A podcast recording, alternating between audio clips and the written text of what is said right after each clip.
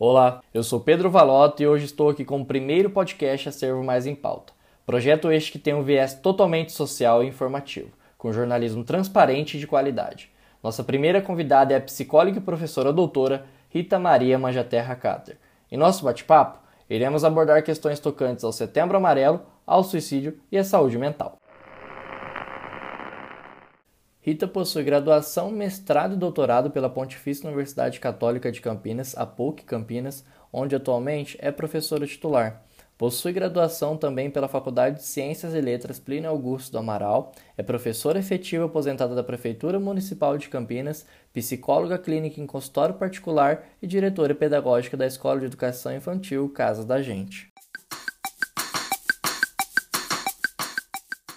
Rita, seja bem-vinda. É uma honra ter a senhora aqui com a gente é, para esse bate-papo que será muito construtivo. Eu gostaria que a senhora ficasse à vontade é, e se apresentasse um pouquinho aí para o pessoal, é, para que logo depois a gente já, já dê início aí ao nosso bate-papo.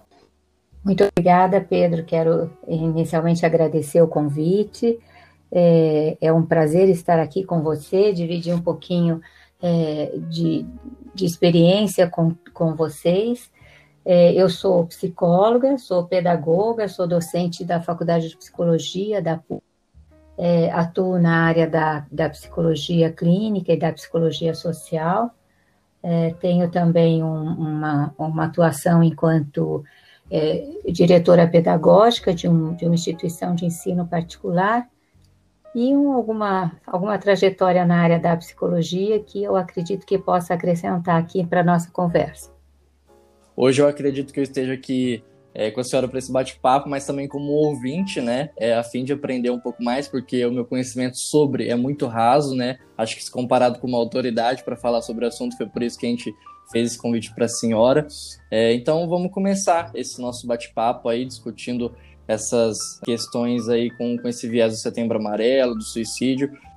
Claro, é, eu acho que o Setembro Amarelo é de fato uma data que vem marcar aí, é, vem suscitar é, conversas a respeito, reflexões a respeito, está posta como uma, um mês é, de pensarmos num assunto tão importante, de tanto impacto, que seiva muitas vidas, né?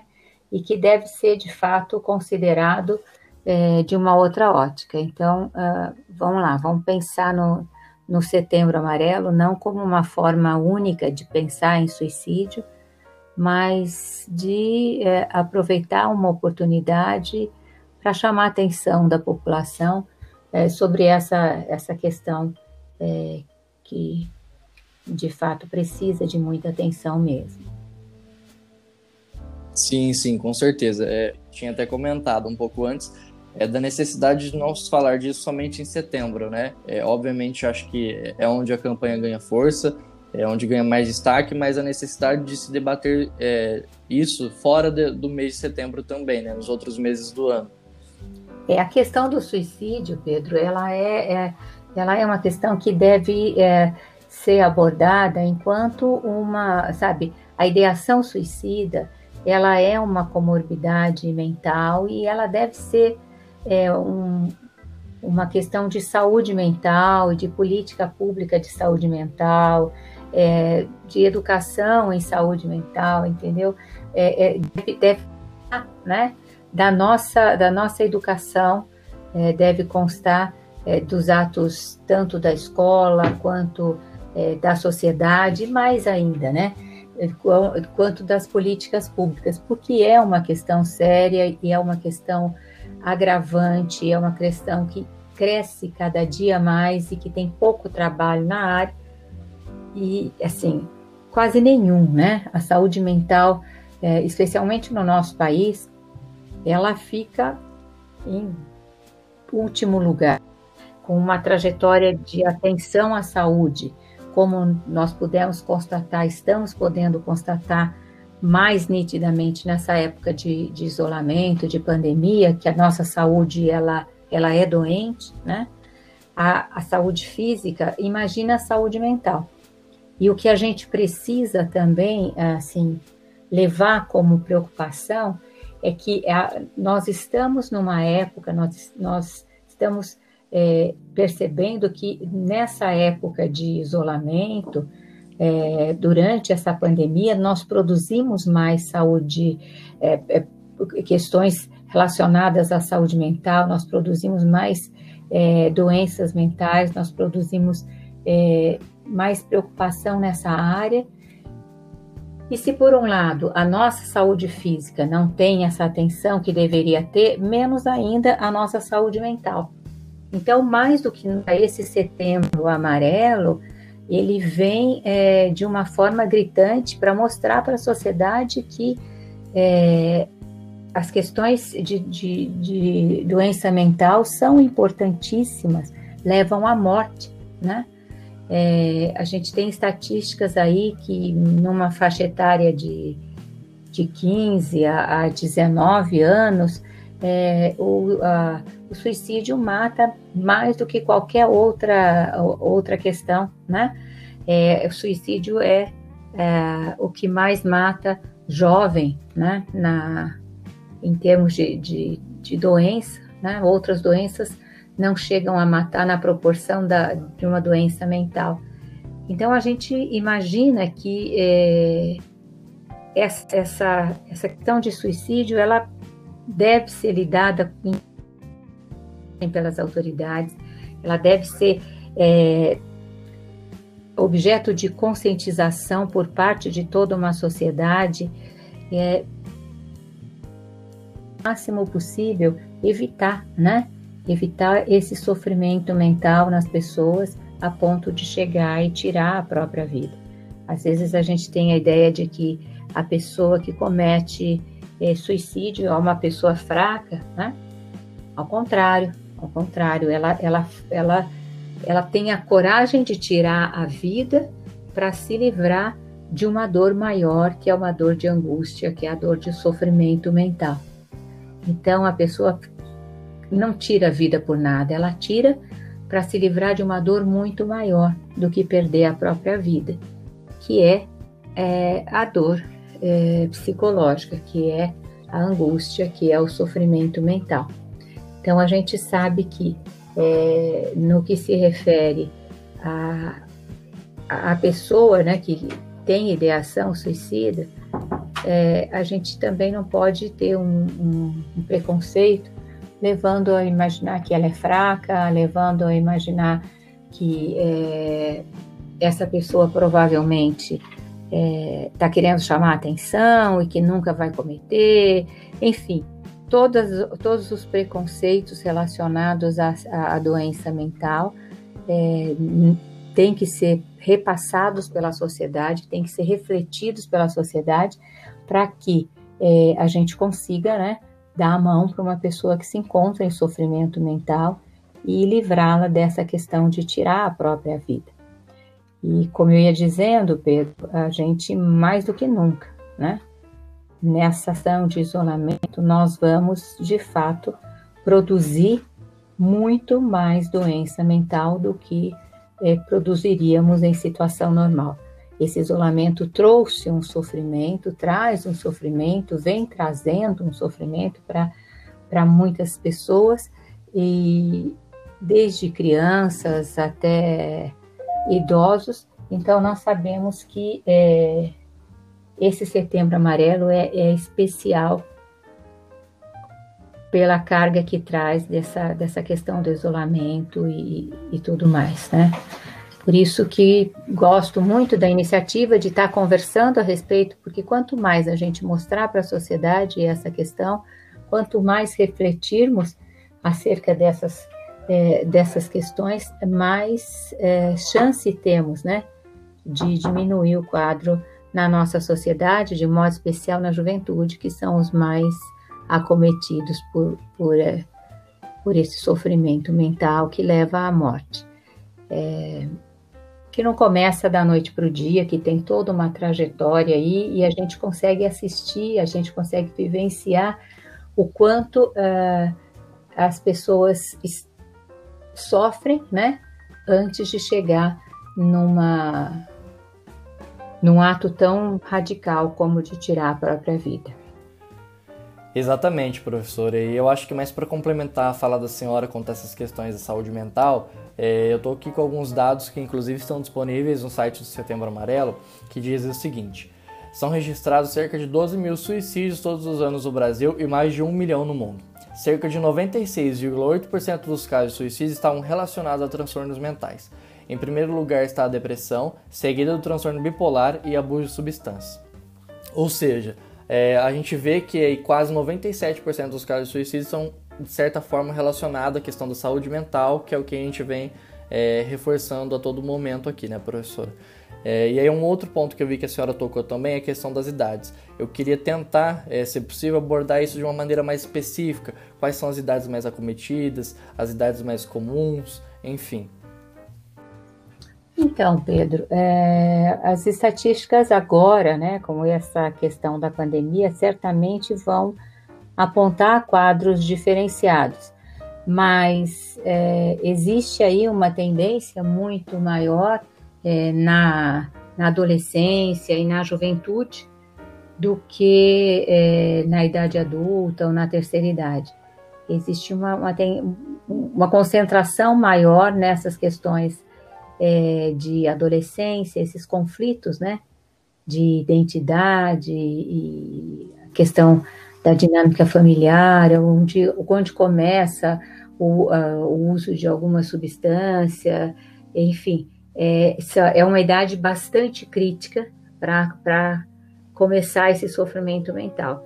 Às vezes não, não é na adolescência que surge essa ideia de ação suicida, mas geralmente começa mais nesse período uma, uma, um transtorno mental que vai chegar a isso, né? Que vai chegar a isso lá pelos seus 19, 20 anos. Mas a gente consegue observar que a carga maior está mesmo nessa faixa etária. É, não tirando né, a questão da, da, vida adulta, que também tem muita incidência de, de, de suicídio, mas a juventude e adolescência é onde se concentra um número maior. A gente não tem divulgação na imprensa, a gente não, assim, é, procura não expor as, as pesquisas para não naturalizar muito, para não deixar é, que isso caia num comum aí de mais uma pessoa que cometeu suicídio, mais um, não, é uma vida. É, então, a, a, os suicídios eles não são divulgados pela imprensa de modo a não banalizar, de modo a não é, despertar é, essa, esse desejo em jovens, eu dar essa sugestão em jovens ou em pessoas que estão em situação de maior fragilidade mental. Mas é mais ou menos nessa faixa etária que incide o maior número de, de casos. E é uma faixa etária que a gente consegue observar bastante é, transtorno mental logo no começo, o que os adolescentes começam a apresentar, além do uso de, de, de substâncias químicas, muito frequente, muito frequente mesmo, o que acaba levando a algum quadro de transtorno mental, é, adolescentes que apresentam o, o cutting, o auto-cutting, é, é, quando eles começam a se cortar e, e para é, aliviar alguma dor interna, né, como um escape para isso, e até chegar na questão da, da ideação suicida. E, e, muitas, muitos adolescentes com tentativa de, de suicídio e, e, muitos familiares que contam para gente quando a gente passa, é, eu tenho supervisão de estágio uh, em escolas públicas do município e aí é nessa é nessa faixa etária que a gente vê, né? Que todo o transtorno mental começa a se instalar, e, geralmente, mas geralmente de questões de é, questões é, sociais, é, meninos e meninas em situação de vulnerabilidade social, e muito uso de, de substâncias que levam aí a algumas comorbidades mentais. A doença mental, o Pedro, ela se instala por, por alguns fatores é, externos, né? Alguns fatores que ajudam a desencadear. Ninguém nasce com tendência suicida, ninguém nasce, ah, eu vou me matar amanhã. É, a gente vai construindo esse, é, essa questão pela nossa trajetória de vida e pela falta de apoio durante é, os problemas na vida e pela falta de é, instrução para ter um próprio resgate dos problemas e saber encará-los, né? Então, uh, é, uma, é uma caminhada até chegar nesse ponto de suicídio. O suicídio não acontece do dia para a noite. Ele vai, vai se estabelecendo na vida da pessoa. Então, surge lá um transtorno mental, surge uma depressão, é, surgem outras comorbidades como o cutting ou alguma outra questão, durancorexia, enfim, alguns quadros que, de, que vão evidenciando esse transtorno. E se a pessoa não busca ajuda, e se essa ajuda não é efetiva também, é, o que de fato a gente não tem na rede pública uma ajuda eficiente e, para prevenir, para lidar com isso na juventude, é, se isso não acontece e que geralmente não acontece mesmo, vai, a, vai finalizar com uma questão muito mais séria que é o próprio ato de, de, de tirar a própria vida, né? Então, é, é, é, que se, é uma questão de, de perceber o sofrimento do adolescente e acolher esse sofrimento do adolescente e trabalhar preventivamente é, em escolas para lidar com essa questão é, do sofrimento do adolescente, que é onde tem a maior incidência de suicídio. Nós ouvimos falar agora que estão sendo contratados, acho que um número grande de psicólogos para lidar com os estudantes das escolas públicas nessa volta da pandemia.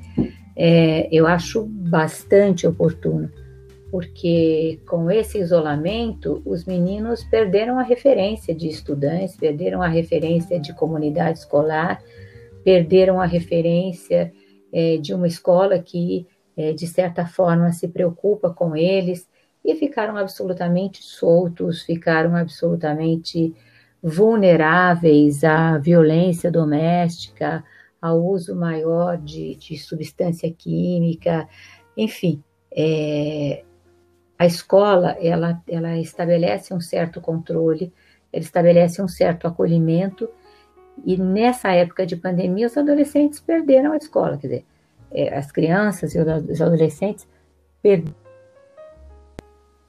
E, e aí a, a grande preocupação é de imaginarmos que uh, os problemas mentais vão é, de fato piorar, vão aumentar em número e grau é, e aí parece que eu ouvi um anúncio que o governo do estado estava contratando psicólogo para as escolas.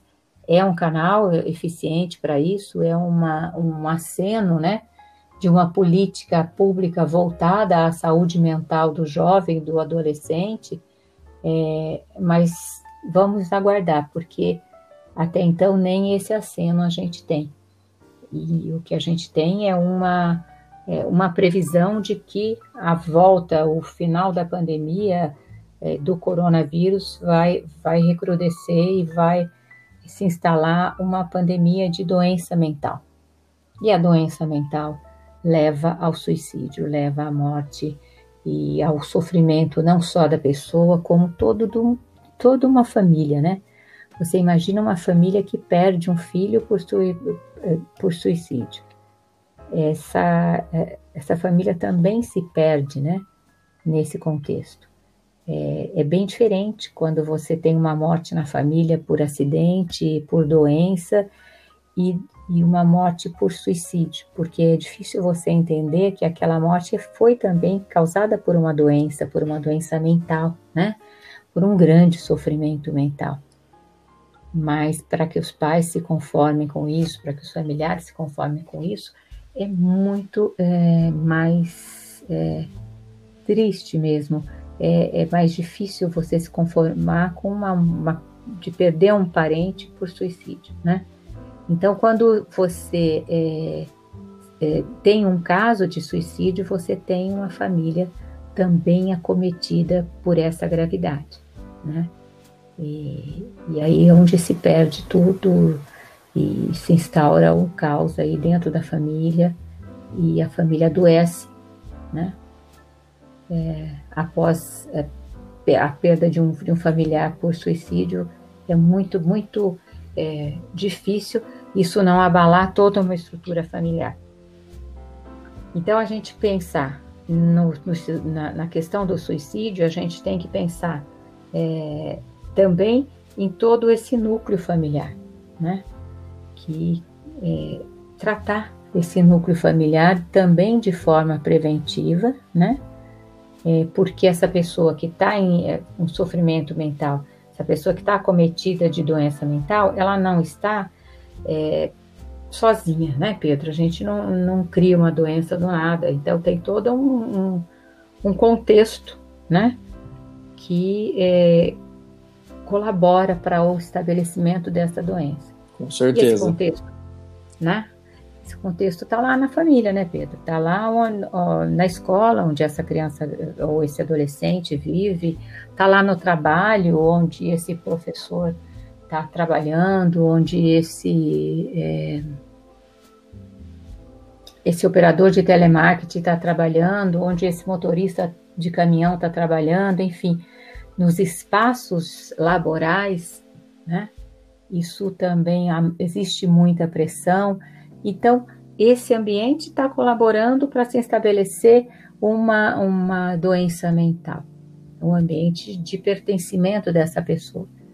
Então, a, a, a pessoa adoece por conta de um ambiente também doente, ou ela vai, esse adoecimento dela vai trazer é, adoecimento de todos os grupos sociais é, a, a, que ela pertence, de certa forma, né? Então, é, o, o, suicídio é de fato uma, um, um, acho que talvez, né, ao, ao ponto mais culminante da doença mental. Quando você chega ao ponto do suicídio, significa que você está num sofrimento mental tão grande, mas tão grande, mas tão grande, que você até é, quer tirar a sua vida, né? É, uma vez eu ouvi um, um, um, estudioso acerca de suicídio tentando se referir a, ao sentimento, né, à dor é, da pessoa que está para tirar a própria vida. E ele disse, ele comparou a, aos, aquelas pessoas que pulavam do num incêndio do World Trade Center, sabendo que não ia, né, do último andar, sei lá, que não ia chegar com vida lá embaixo, mas querendo se livrar do fogo, querendo se livrar da, da dor da queimadura. E o suicídio é mais ou menos assim, né? Quando você pula para um suicídio, você sabe que você vai morrer mas é uma questão de querer se livrar daquela dor mental.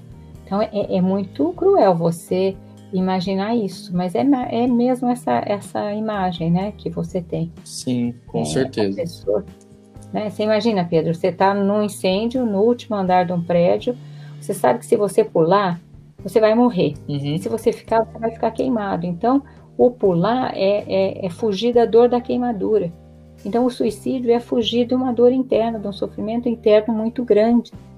Você faz ideia do tamanho desse sofrimento interno que leva uma pessoa a se matar, né? Exato, exatamente isso. É, eu, a senhora tocou num ponto muito importante, não ser tão divulgado para a questão do, do banalizar. É, e aí me veio na cabeça, é, não comparando uma coisa com a outra, porque são situações totalmente distintas, é, mas o tanto de mortes que nós tivemos durante, é, ainda, né, ao decorrer dessa, dessa pandemia aqui no Brasil, e que de certa forma foi banalizado, né? Ah, só mais uma morte, que eu acho que é o ponto que nós não podemos chegar. E aí me veio, é, me tocou esse ponto na cabeça quando a senhora falou do, do não banalizar a, a, questão do suicídio, enfim. É, e aí eu entro nessa questão da pandemia. A senhora falou em relação a esses planos do governo para as outras aulas, e aí ter essa questão é, dos psicólogos. É, como que a senhora acha que, de certa forma, em relação à população geral, a, a pandemia pode ter afetado a, a saúde mental da, da, da, população, porque assim, acho que isso é inevitável. Todos foram atingidos de alguma forma durante a pandemia, é, seja direto ou indiretamente, né? E eu acho que a saúde mental é uma questão forte aí dentro da pandemia, né?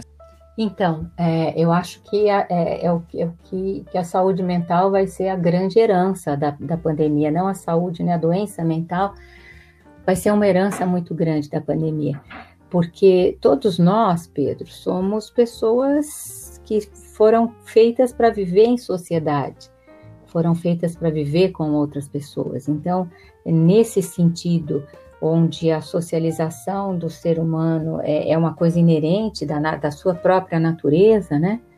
É, o isolamento já é perverso, porque nos afasta. Agora, junte-se a, esse isolamento ao medo de ser contaminado, ao medo de contaminar algum parente, é, a, a, ao medo de perder o emprego ou de já ter perdido o emprego, a questão financeira, é, ou a questão de a, sentimento de abandono, de perda de, de espaço, né? É, todas essas dificuldades que essa pandemia trouxe do ponto de vista financeiro, do ponto de vista afetivo, ponto de vista emocional, é, enfim, é, e do próprio ponto de vista de saúde, né? Que ou você tem medo de morrer, ou você tem medo de que alguém, algum ente querido seu morra, enfim, essa situação de morte, quando você vai é, na televisão, você vê covas sendo abertas sem nenhum controle, né? Para você entender isso e você vê é, autoridades falhando na, na, no controle disso tudo. É, então, toda essa é, é, essa situação colaborando de uma forma ou de outra, qualquer que seja a sua idade, você sofreu. Qualquer que seja a sua idade, você sentiu falta de um afeto, você sentiu falta de amigos, você sentiu falta de andar na rua livre, você sentiu falta é, da sua própria segurança. Você sentiu a, a, a morte de perto né? A ameaça de morrer muito perto. E isso com certeza modificou a vida de muitas pessoas, né? E modificou de uma certa maneira que eh, nenhum de nós agora frente vai deixar de levar essa essa história da vida para a vida. E essa história também vai marcar as pessoas que vão vir depois da gente e vai marcar a, a humanidade como outras é, outras questões é, de tanto abalo na sociedade nos marcaram enquanto seres humanos.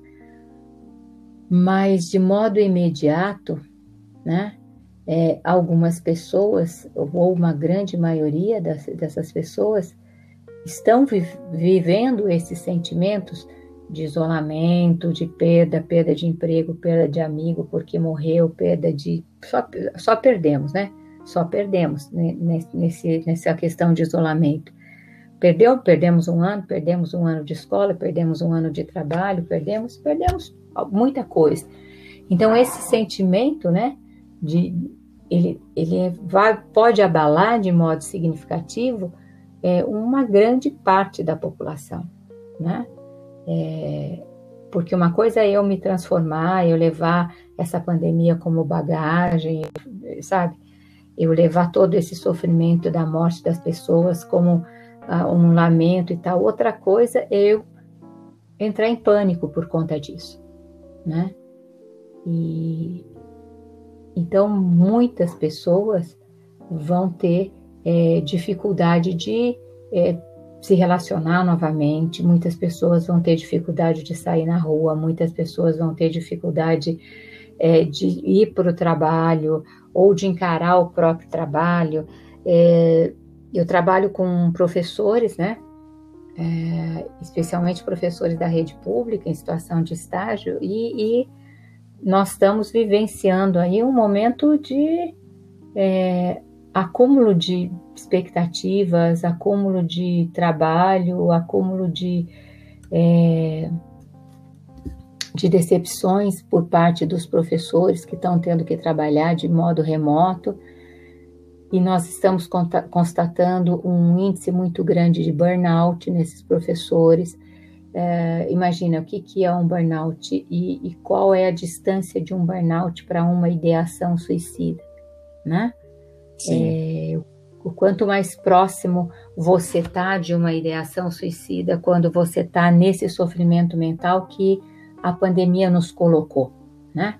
Então, nós demos um passo para frente é, dessa questão de, de, de doença mental com essa pandemia. Todos nós avançamos um passo para frente. Algumas avançaram dois, três, até chegar de fato na questão da doença mental, mas pelo menos cada um de nós teve a sua vida modificada. E ao modificarmos, não somos baratos que nós não vamos deixar de sentir isso, né? Então, toda mudança que aconteceu na nossa vida, é, de certa forma, nos influenciou. E para algumas pessoas, influenciou sobremaneira, a ponto de é, desencadear uma depressão, desencadear alguma outra questão de, é, de saúde mental que, né, o pânico, enfim. E, por outro lado, Pedro, é, o fato de estarem isolados também é, dificulta buscar ajuda, né? Sim. Nós temos, é, nós temos na PUC um movimento aí de é, prestação de serviços online e muitos psicólogos estão atendendo online. O próprio Conselho de Psicologia liberou essa questão do atendimento online e tal. Mas é, o isolamento dificultou até é, esse, as pessoas que necessitam chegar até o atendimento online também, né? Não só o isolamento, é, é quando a gente fala de saúde mental, de política pública para a saúde mental, a gente está falando que de, um, de uma escassez de, de política, especialmente para é, as pessoas de uma classe social que não tem nem computador para um atendimento remoto em, é, na área da psicologia. Sim. E, não é, Pedro? E aí Exatamente, a hora que fecha super concordo. um posto de saúde, a hora que fecha um posto de saúde, a hora que o posto de saúde fica direcionado só para atendimento de Covid, é, onde é que fica o atendimento de, de saúde mental? Quem acolhe essa pessoa? Exatamente. É, acho que esse é um, um, ponto que a senhora tocou que é, eu até iria é, puxar com a senhora em, em relação a essas redes de apoio, né? Que uhum. a gente sabe que tem, né? É, muitas pessoas ainda não têm conhecimento sobre, às vezes buscam saber sobre, é, mas eu iria até tocar com esse ponto. Na pandemia, como que será que isso tá? Qual, como que será que tá o acesso a isso? Porque a gente já sabe como é a realidade é, antes pandemia, né? Pré-pandemia a gente já sabe é, a dificuldade, né? É, dessas, dessas questões. E aí na pandemia em relação a essas redes de apoio, né? É, com certeza, né, Pedro? A situação é bastante pior. Para você, a pandemia ela restringe o atendimento para um atendimento remoto. Só que esse atendimento remoto ele, ele é viável para uma camada que tem computador, que tem acesso à a, a, a, internet, né? Que Sim, tem acesso exatamente. a esse tipo de. de, de... É, para quem não tem, né? Se a gente, uhum. nós estamos vendo, Pedro, que essa ficou escancarado, né, com essa questão da, é, das escolas, é, que as pessoas não têm acesso a computador, que as pessoas não conseguem entrar numa aula remota por não terem internet em casa, por não terem computador em casa, Houve até um anúncio aí de compra de computador para. Mas não é isso, né? Quer dizer, a gente sabe que até comprar, até ter, a realidade hoje é que as pessoas não acessam. Eu, eu estou fazendo um trabalho numa, numa periferia de Campinas, com adolescentes numa periferia de Campinas, é, para lá do Campo Grande e tal, é, que a gente está tá fazendo uh, jornalzinho, entregando o jornal porque a pessoa não tem nem celular para que você possa fazer um trabalho por, por WhatsApp, que você possa fazer um trabalho por uma live, que ela tenha um Instagram, que ela. Não, a gente não consegue nem chegar por aí. Nós estamos fazendo o jornal, imprimindo o jornal e distribuindo o jornal de questões para fazer um, um, um suporte, para dar um suporte, para dar um apoio a essa adolescência, a gente está fazendo material impresso, né? E, e, distribuindo esse material junto com uma instituição que distribui a cesta básica. Então a pessoa vai para buscar a cesta básica, ela leva um jornal de alguns esclarecimentos é, com relação aos sentimentos é, possíveis, né? É, desencadeados pela, pela pandemia. Então, é muito difícil você acessar, você é, esse recurso não é acessível à, à população carente. A população de baixa renda é a que mais sofre pela pandemia, é a que mais sofre pela doença mental, é a que mais sofre por tudo, né? Então, essa rede de apoio, ela só vai ser eficiente a partir de uma classe social que tem acesso à internet. É onde está acontecendo essa rede de apoio, é o, é o canal que, que a gente consegue hoje estabelecer uma rede para trazer, é, para apoiar esses, esses problemas é, relacionados à saúde mental. Entendi. E aí sempre tem um povo fora disso, né? Tem sempre uma população dos excluídos, que são, nesse momento, os excluídos digitais, eles se, se excluem até de algum recurso remoto que poderia chegar até eles e não chega porque eles não têm equipamento, né? Sim, Rita. É, e eu acho que entra até no ponto de, de, políticas públicas, né, que a senhora mesmo abordou aqui com a gente, a necessidade e a importância delas existirem e serem efetivadas. E com relação ao projeto que a senhora relatou aqui para a gente, achei muito bacana é, esse primeiro passo né, para que essa parcela da população tenha acesso a uma informação de qualidade é, e ao mesmo tempo também a cesta básica, né, mais o jornal e consequentemente a informação, é um combo é, que essas pessoas carecem e achei muito bacana. Então, parabéns para a senhora e para quem mais estiver envolvido, né? Acho que essas pequenas atitudes são é, revolucionárias, né? Porque é a partir disso que a gente começa com, com grandes mudanças, né? É, Pedro, de alguma forma você tem que fazer chegar esse recurso, né? É, e, e, quando você fala, você se refere a, e a hora que voltar, nós estamos voltando aos poucos, e as pessoas que de fato vivenciaram o isolamento é, perderam um pouco a habilidade social. E aí esse retorno também pode causar problemas mentais, entendeu? Se você, você pode não ter desabado até agora e no retorno se, se sentir esse impacto, sentir medo do contato social ou sentir é, inabilidade para o contato social, né? É, e aí é, também no, no, retorno precisa ter um acolhimento. Eu acho que isso que é, o papel do psicólogo nas escolas agora vai ser de fato acolher esse aluno que vai voltar depois de um tempo perdido no, no espaço, né? E também nas, nas empresas, é, você sair do trabalho remoto, né, do, é, do home office e chegar no presencial vai exigir uma certa habilidade de, de relações interpessoais, porque a gente perdeu tudo isso, né? A gente descontinuou é, toda essa socialização é, presencial. O que também aconteceu de potencializar muito essa socialização nas redes sociais e outras, outras é, questões das redes sociais que também é, geram alguns problemas de saúde mental. Mas nosso foco agora hoje é suicídio e vamos nessa, né? Exatamente. É, acho que a gente tocou em vários pontos importantes. É um tema muito amplo, né? Que se a gente for pegar, a gente passa horas e horas aqui é, para tentar ainda tocar todos, né? É, agora acho que mais para a gente já, já ir pra, finalizando é, nosso bate-papo por aqui, é, eu gostaria que a senhora é, encerrasse da maneira que, que achar melhor, é, talvez ressaltando o porquê do Setembro Amarelo, né, o porquê da necessidade, a importância do Setembro Amarelo, é, novamente que a gente já falou aí, mas para o pessoal criar realmente essa consciência, é, ter essa noção né, do, do, porquê dessa campanha, é, o porquê que a, gente, é, que, a, que a mídia bate tanto em cima disso, enfim.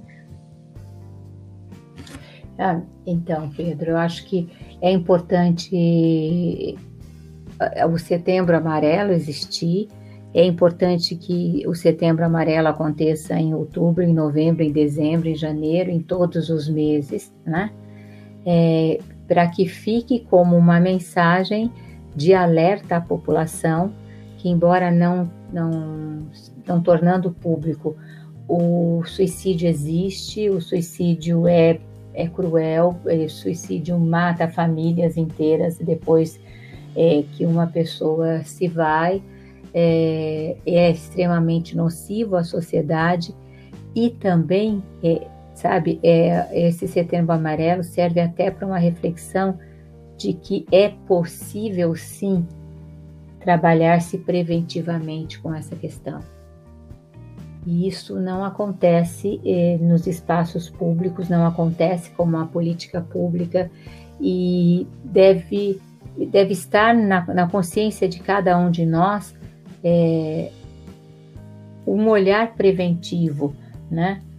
Para amparar as pessoas, acolher as pessoas que estão numa situação de é, transtorno mental que pode levar ao suicídio.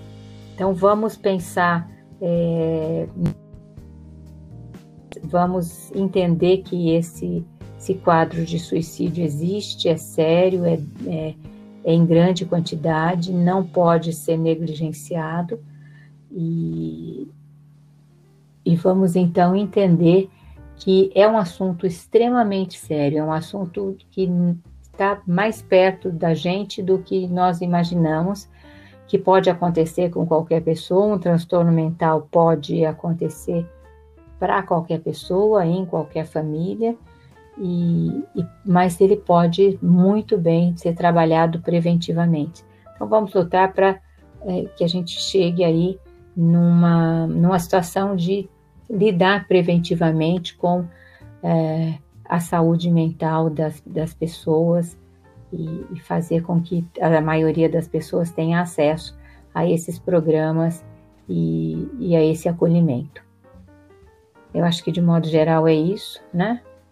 Se você, assim, deixar um alerta para quem está tá nos ouvindo, que existem ah, pontos, né? De, de, existem lugares onde você pode encontrar um apoio serviços gratuitos que, embora com fila de espera, podem acolher, existem é, serviços de um simples telefonema que acolhe o seu desespero de vida nesse momento. Se a situação dessa, ou a, a atitude melhor e mais correta é fazer um encaminhamento dessa pessoa para um profissional da área da psicologia quanto antes melhor. Não, não há tempo para se esperar quando uma pessoa está com sofrimento mental. Acho que é esse o conselho que eu gostaria de enfatizar aqui nessa nossa conversa. Doença mental é coisa séria. Saúde mental é um, uma questão de política pública que deve ser lidada é, com responsabilidade pelas nossas autoridades. Perfeito, Rita. Agora eu quero agradecer a senhora por ter topado em participar desse bate-papo aqui com a gente, né? Tratando de um assunto de extrema importância para a população, que são essas questões do Setembro Amarelo, do suicídio, tudo que abordamos durante a nossa conversa. Muito obrigado por ter disponibilizado um pouquinho do seu tempo aí pra gente. Eu, Pedro, agradeço imensamente por isso. Foi muito bacana poder ouvir tudo que a senhora nos trouxe aqui. Eu que agradeço a oportunidade, Pedro, e parabéns aí pelo seu sua preocupação com um tema tão importante para a nossa sociedade. É assim que se constrói um jornalismo de responsabilidade. Parabéns, Pedro.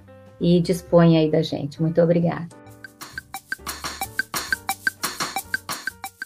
E é isso, pessoal. Vocês ouviram o nosso primeiro bate-papo do Acervo Mais em Pauta, que foi com a psicóloga e professora doutora Rita. Convido vocês agora a acompanhar os nossos próximos podcasts, pois iremos trazer novos projetos de cunho social, envolvendo jornalismo de qualidade e seriedade. Até a próxima!